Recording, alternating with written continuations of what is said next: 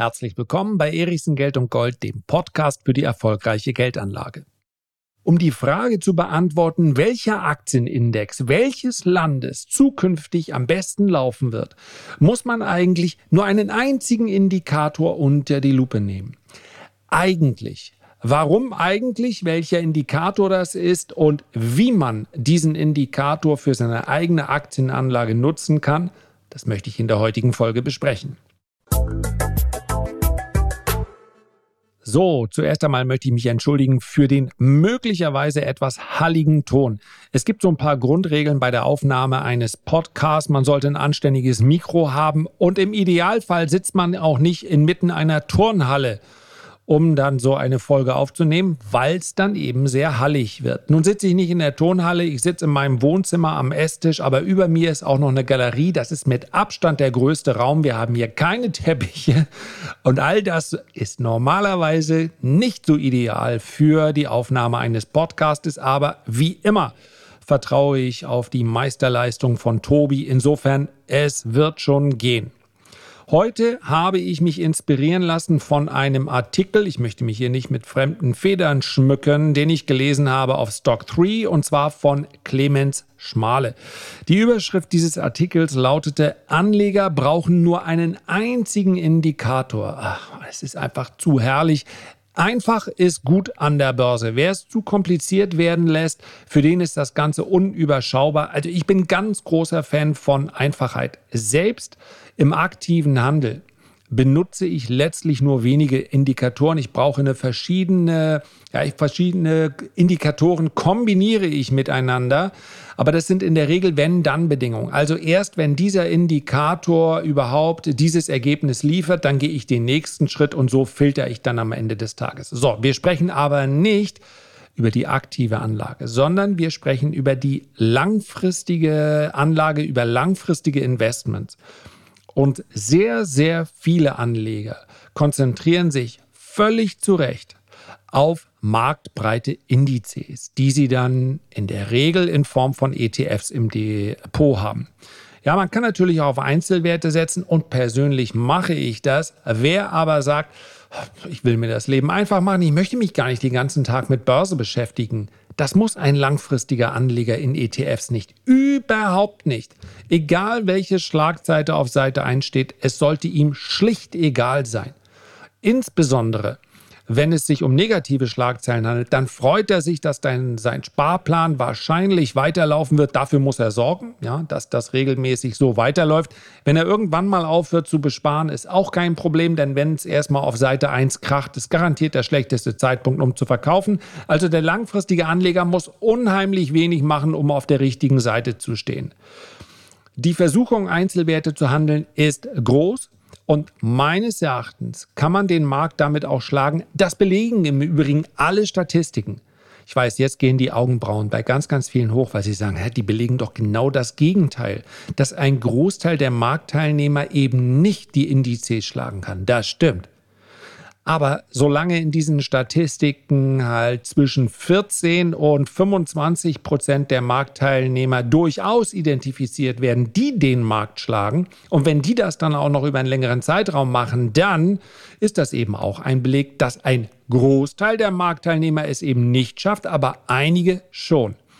Das Verständnis davon, was ich unter Markt schlagen bzw. die Performance des Marktes überbieten was ich darunter verstehe, das ist manchmal ein klein wenig, wird vielleicht ein klein wenig verkehrt aufgenommen, weil es geht dann nicht darum, dass man jedes Jahr 40 Prozent macht oder 50 Prozent. Es gibt schlicht und einfach keinen einzigen Hedgefonds, egal wie hoch bezahlt das Management ist, egal wie groß das Netzwerk ist und das macht in der Regel macht das einen großen Unterschied, wenn man dann eben angerufen wird, wenn es ein Secondary gibt, also eine äh, eine Kapitalerhöhung und, und, und, zu, zu, welchen Konditionen. Also da sind natürlich teilweise, das haben wir auch bei Warren Buffett zum Beispiel in der Finanzkrise wunderbar gesehen und jetzt auch in der Corona-Krise, sind auch wunderbare Deals möglich. Oder sein Ölinvestment, Occidental Petroleum, wenn man schaut, zu welchen Konditionen er da reingekommen ist. Also all das ist möglich. Warren Buffett continuing to view the energy sector as an opportunity for him to put some cash to work. According to a regulatory filing, Berkshire Hathaway bought another 901,000 shares of Occidental Petroleum last week And that does raise its stake in the company to as much as 15%. Wow. Aber selbst mit diesen Connections ist dann keiner dabei, der jährlich 40, 50 Prozent macht. Und selbst Warren Buffett und Charlie Munger, wenn man dann drauf schaut, na, was haben die langfristig deutlich über 20 Prozent? Ja, warum haben die das? Weil die sehr früh vor der Globalisierung in die Werte reingegangen sind. Jetzt kann man sagen, die hatten einfach serische Qualitäten. Man kann auch sagen, naja, sie haben auf die amerikanische Wirtschaft gesetzt, das hat sich ausgezahlt. Ich will das gar nicht kleinreden. Aber das ist eine Phase, die bei unheimlich vielen langfristigen Beteiligungsgesellschaften, Depots, Fonds etc. etc. dafür sorgt, dass sie sehr hohe Durchschnittsrenditen ausweisen können. In den letzten zehn Jahren war das bei Warren Buffett nochmal. Es geht nicht darum, Berkshire Hathaway schlecht zu reden. Die, haben, die machen das hervorragend. Und dann setzt du dich dahin als über 70-Jähriger und sagst, naja, Apple ist wahrscheinlich das beste Investment. Also Warren ist königlich und jeder Ruf ähm, ist, jeder gute Ruf, ja, ich hoffe weiterhin, ähm, hoffe noch viele, viele Jahre. Es ist vollkommen äh, gerechtfertigt, ihn hier auf den Sockel zu stellen. Wann immer man mal nach Omaha reisen kann, aber vielleicht kann man sich auch die, das, die Weisheiten des Warren Buffett äh, zu Gemüte führen, ohne nach Omaha zu reisen. So, wo bin ich stehen geblieben? Ah ja, Warren Buffett ist der Größte, aber er hätte nie im Leben 20, 25, 30 Prozent im passiven Investieren im Durchschnitt gehabt, wenn da nicht Jahre gewesen wären, in denen die Coca-Colas und, und, und, die American Express aus seinem Depot so im Kurs explodiert wären, und zwar aufgrund der Globalisierung. So, zu diesem Zeitpunkt war aber schlicht und einfach noch nicht jeder am Aktienmarkt. Ja. Warren Buffett selbst sagt das übrigens. So eine goldene Phase, die musst du dann mitnehmen und da musst du auch investiert bleiben und dann musst du selbstverständlich auch vielleicht das Kapital, und das macht er ja durchaus, aktiv einsetzen, indem du mal aus einem Unternehmen in das andere gehst. Warren Buffett steht immer so für das passive Investieren. Dabei ist er ja durchaus sehr, sehr aktiv. Er widerspricht also der, äh, der Annahme, man könne marktbreite Indizes gar nicht schlagen. So, und jetzt gucke ich mal ganz kurz. Ich habe, glaube ich, ernsthaft äh, die ersten oh, immerhin sechseinhalb Minuten damit verbracht, einen kleinen Ausflug zu machen. Versprochen, ich hole die Zeit wieder rein. Es geht also darum, wenn ich mich auf Indizes konzentriere, auf welche? Ja, wissen wir. In der Vergangenheit war ein Investment in US-Indizes durchaus sinnvoll und da ziele ich den MSCI World mit einem USA-Anteil von über 65 Prozent durchaus dazu. Oder man hat den SP 500 genommen oder man hat den Nasdaq 100 genommen. Das war alles sinnvoll. Aber woran liegt das denn? Der Indikator, den Clemens Schmale hier vorstellt und sagt, nur darauf musst du letztlich schauen, trägt einen Namen und der lautet Wachstum. Jetzt könnte man natürlich sagen, Wachstum? Andere Länder wachsen doch sehr viel schneller. Und das stimmt. In den allermeisten Entwicklungsländern ist das Wachstum tendenziell höher. Nicht überall. Es gibt also auch einige, gerade leider immer noch auf dem afrikanischen Kontinent, die, äh, obwohl sie äh, noch sehr junge ähm, Volkswirtschaften darstellen und das Alter einer Volkswirtschaft beziehungsweise das Alter der Teilnehmer einer Volks Volkswirtschaft spielt eine ganz, ganz große Rolle beim Wachstum. Insofern ist ab einem gewissen äh, Durchschnittsalter ist es nicht mehr möglich, über ein langfristig über ein gewisses Maß des Wachstums hinauszukommen. Das ist so ein bisschen ziemlich tristes Urteil, wenn wir über Deutschland sprechen, über viele Länder in Europa, aber auch über die USA und mittlerweile auch über China. Der demografische Faktor spielt bei der Frage, wie schnell eine Volkswirtschaft wächst, eine enorme Rolle. Und wenn wir darauf schauen, welche Volkswirtschaften jetzt wirklich schnell wachsen, welche großen, dann schauen wir auf Vietnam, wir schauen, wenn wir uns jetzt mal auf die ganz großen konzentrieren, auf Indien, wir schauen auf Indonesien, in der Türkei wäre im Übrigen auch die Chance äh, gegeben, ein hohes Wirtschaftswachstum aufzuweisen. Aber ganz bewusst möchte ich die Türkei hier nennen, denn es geht um das Nettowachstum und zwar nach Inflation. The Turkish lira slumped to a new record low on Monday. The currency has lost more than 90% of its value over the last decade. During his victory speech, Erdogan acknowledged that inflation was the most urgent issue facing Turkey. Und das ist das ganz große Problem. Und das erklärt auf eine gewisse Art und Weise recht deutlich, warum, wenn wir auf die Aktienmärkte schauen, die in den letzten Jahrzehnten so gut gelaufen sind, warum das nach wie vor die USA waren, äh, zum Teil auch, wenn wir uns die Aktienkurse anschauen, darum geht es ja. Ähm, wir haben Schweden mit dabei, wir haben Schweiz mit dabei, wir haben von den Deutschland, ja, das Wachstum ist langsamer als wenn wir europäische Vergleiche nehmen, als in Schweden, vergleichbar aber mit der Schweiz. In Frankreich haben wir etwas mehr Wachstum gesehen. Also, das sind alles Märkte, in die investiert wird und wo man sich unter dem Strich fragen kann, wie kann das sein? Ja, die Wirtschaftsleistung ist jedoch gar nicht besonders. Und das ist sie tatsächlich nicht. Aber es geht eben um die Netto-Wirtschaftsleistung. Äh, also, das hohe nominale Wachstum hilft dir natürlich nicht, wenn dieses Wachstum aufgrund von Inflation und durch Wechselkursbewegung, also eine schwache Währung, komplett wieder aufgefressen wird. Und das ist das ganz große Problem vieler Emerging Markets. Und deswegen war diese Kombination aus überschaubarem Wirtschaftswachstum, aber gleichzeitig sehr stabilen Währungen die Voraussetzung dafür, dass diese Aktienmärkte unter dem Strich, wenn wir auf mehrere Jahre schauen, besser gelaufen sind. Ja, auf Basis der Heimatwährung ist auch der türkische Leitindex sehr stark gestiegen. Auf Basis der Heimatwährung ist auch der Index in Südafrika stark gestiegen. Der indische Leitindex ist tatsächlich auch absolut relativ stark gestiegen, aber das lag daran, dass wir dort zwar eine erhöhte Inflation haben, aber die Wirtschaftsleistung war eben noch höher als die Inflation. Und deswegen ist Indien, siehe da, wenig überraschend, kein billiger Aktienmarkt mehr. Ich glaube, es ist einer der interessantesten Aktienmärkte der nächsten Jahre, aber so richtig billig ist er eben nicht mehr. Denn genau auf diese Formel schauen auch eben viele große Investoren. Wo bekomme ich eine wachsende Wirtschaft, aber gleichzeitig eine stabile Währung? Und das ist das ganz große Problem bei, wenn wir auf Einzelinvestments schauen in diesen Emerging Markets. Man darf das einfach nicht außer Acht lassen. Das haben selbst wir teilweise gespürt. Ja, wenn je nachdem, wie sich der Euro zum US-Dollar entwickelt, profitieren wir oder leiden wir ähm, selbstverständlich auch. Ja, der Nasdaq 100, der steigt. Ich habe den ETF in meinem äh, Portfolio, in meinem langfristigen.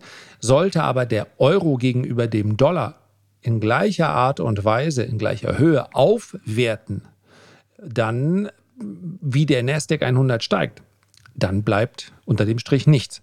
Also deswegen äh, ist auch selbst, wenn man als Europäer oder als Deutscher, wir neigen ja, hm, wie kann man das sagen, zu einer gewissen Skepsis äh, gegenüber unserem eigenen Land. Aber selbst Investments in äh, Deutschland und in Europa gehören für einen Anleger in diesem Wirtschaftsraum mit dazu.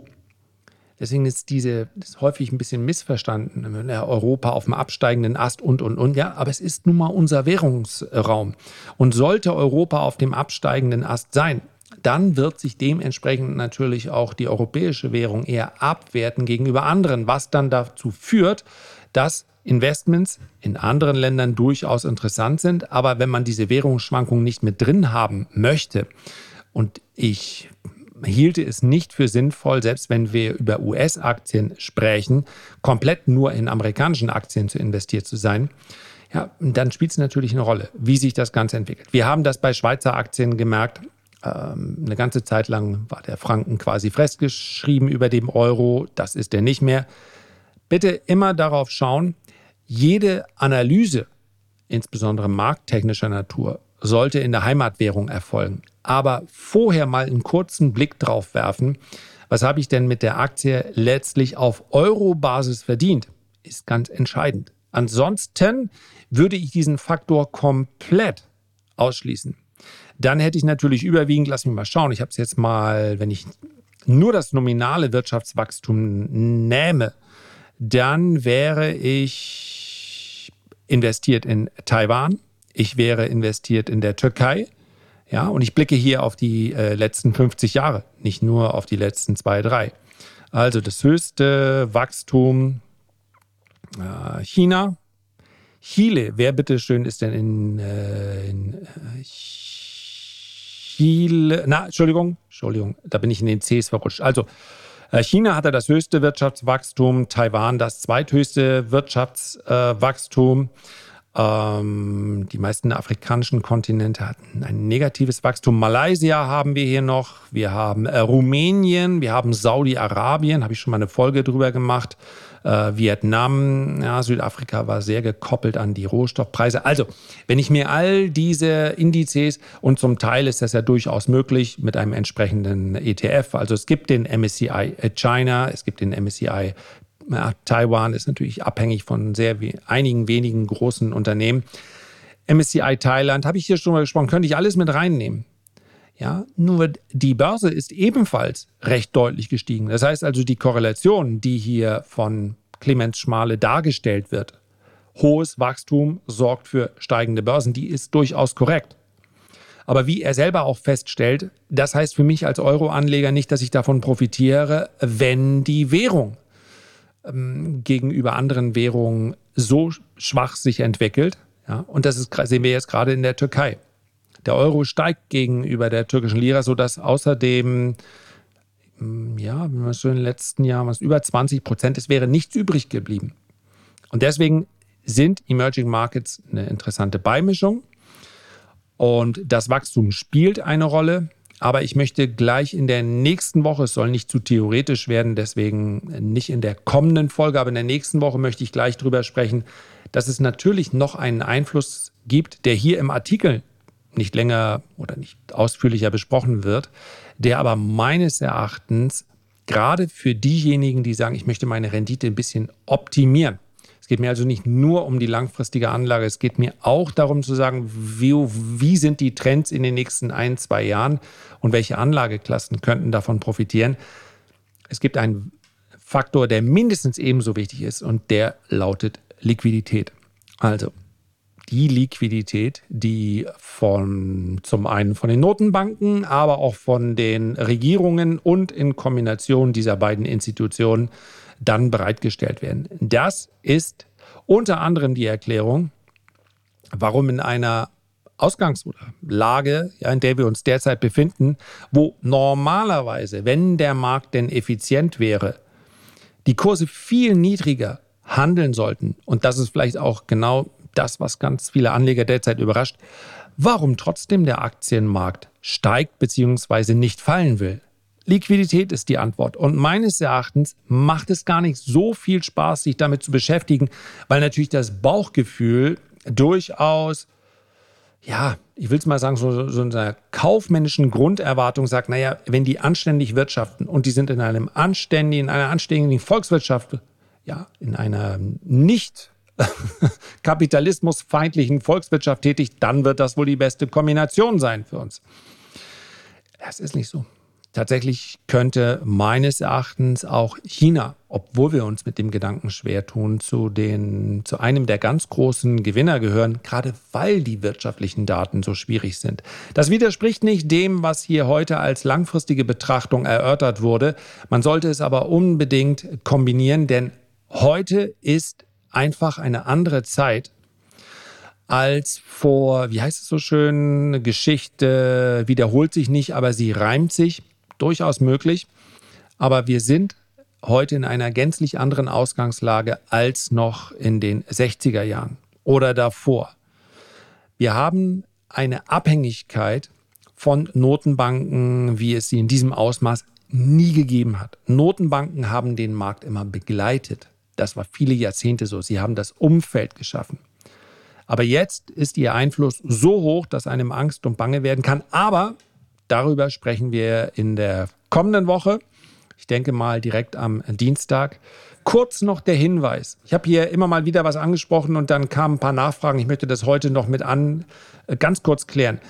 Effiziente Märkte Warum benutze ich diesen Begriff so häufig? Weil viele, die sich mit der Börse noch nicht so lange beschäftigen, sagen, naja, wenn ich eins und eins zusammenzähle, also Wachstum, Zinsen und Wettbewerb beispielsweise, das sind jetzt drei Komponenten, ich kombiniere miteinander und wenn das dann besonders günstig ist für ein Unternehmen, dann wird das die beste Aktie sein. Das ist etwas holprig umschrieben, der Gedanke eines effizienten Marktes. Eugene Farmer hat 1970 behauptet, die Finanzmärkte seien effizient.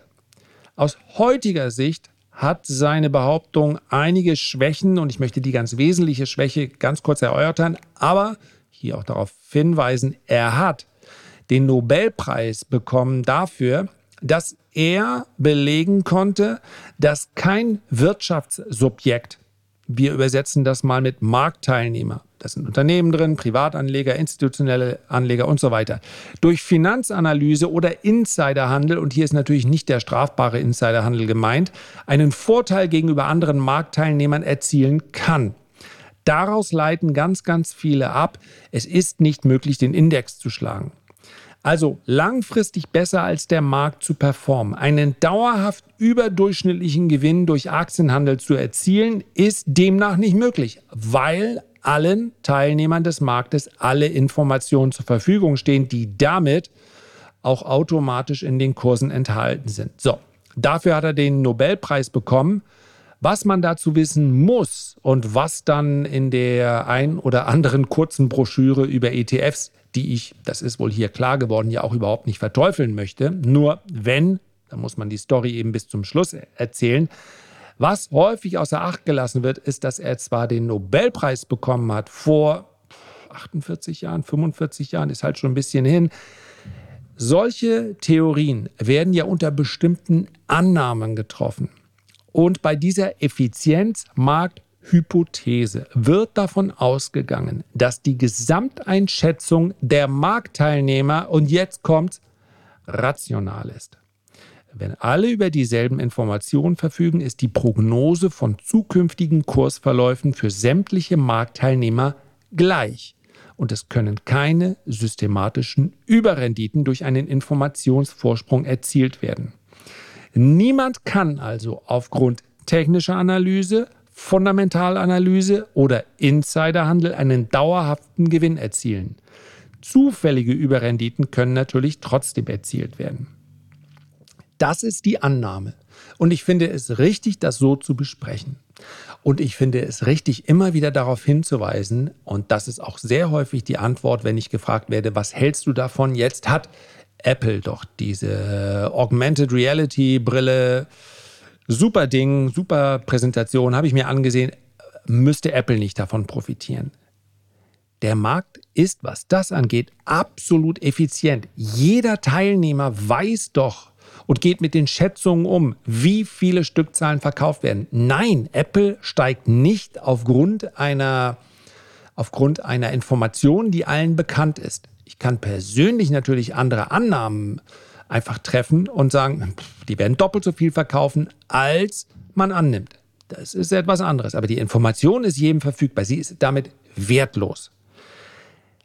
Nun weiß ich allerdings aus eigener Erfahrung und aus 15-jährigem Handel, dass ich dennoch Überrenditen erzielen kann. Und zwar deshalb, weil die Grundannahme, dass Marktteilnehmer sich rational verhalten, absolut nicht belegbar ist. Die Psychologie, die Stimmung spielt eine extrem große Rolle. Sehr langfristig mag es immer effizienter zugehen, kurzfristig aber praktisch nie. Wir haben den aktuellen Markt als Beispiel dafür. Wir haben im News Trading, welches ich lange betrieben habe, viele Beispiele dafür. Am Ende pendelt es sich wieder ein. Kurzfristig ist die Stimmung aber bei einem positiven Ereignis fast immer zu positiv, bei einem negativen Ereignis Deswegen gibt es so etwas wie Crash-Bewegung, obwohl jeder weiß, dass jeder Crash kaufbar ist, entsteht der Crash trotzdem. Warum? Kurzfristig ist es nie ein rationales Verhalten der Marktteilnehmer, das die Indizes bestimmt, sondern ein höchst irrationales. So, das nochmal als Klärung und wir hören uns jetzt erstmal am Donnerstag wieder. Da wird, das kann ich euch schon sagen, da wird es darum gehen, dass es losgeht. Great. Da wird es darum gehen, dass es losgeht. Ich habe aber auch heute ein paar Dinger drin. Ist für mich so ablenkend. Normalerweise sitze ich in meinem Büro Und dann schaue ich das auf geschlossene Rollläden, alles ist dunkel, nur ich und ich gucke auf den Laptop. Aber ich gucke hier links raus, da sind ein paar Vögelchen, rechts ist die, die Balkontür habe ich auch offen stehen lassen, das sollte man auch nicht machen bei der Podcast-Aufnahme. Ich gucke auf den blauen Himmel, der Nachbar baut da gerade seinen Sonnen äh, was ist denn der Sonnenschirm, Sonnenstuhl? Beides. Natürlich ein Sonnenstuhl und darüber ein Sonnenschirm. Also absolute Ablenkungs- ähm, Umgebung, in der ich mich gerade befinde. Und bevor ich jetzt noch erzähle euch, was ich gleich zum Mittag esse, mache ich hier erstmal Schluss und verspreche, die nächste Ausgabe kommt dann wieder höchst konzentriert aus dem Büro. Bis dahin macht's gut. Am Donnerstag geht es um den Great Reset und die Währungsreform. Ab dafür. Herzlichen Dank für deine Aufmerksamkeit. Ich freue mich, wenn du dir jetzt ganz kurz die Zeit nimmst, entweder einen Kommentar zu schreiben, mir ein paar Sterne zu geben. Am allermeisten freut es mich aber, wenn wir uns beim nächsten Mal gesund und munter wiederhören. Bis dahin alles Gute, dein Lars.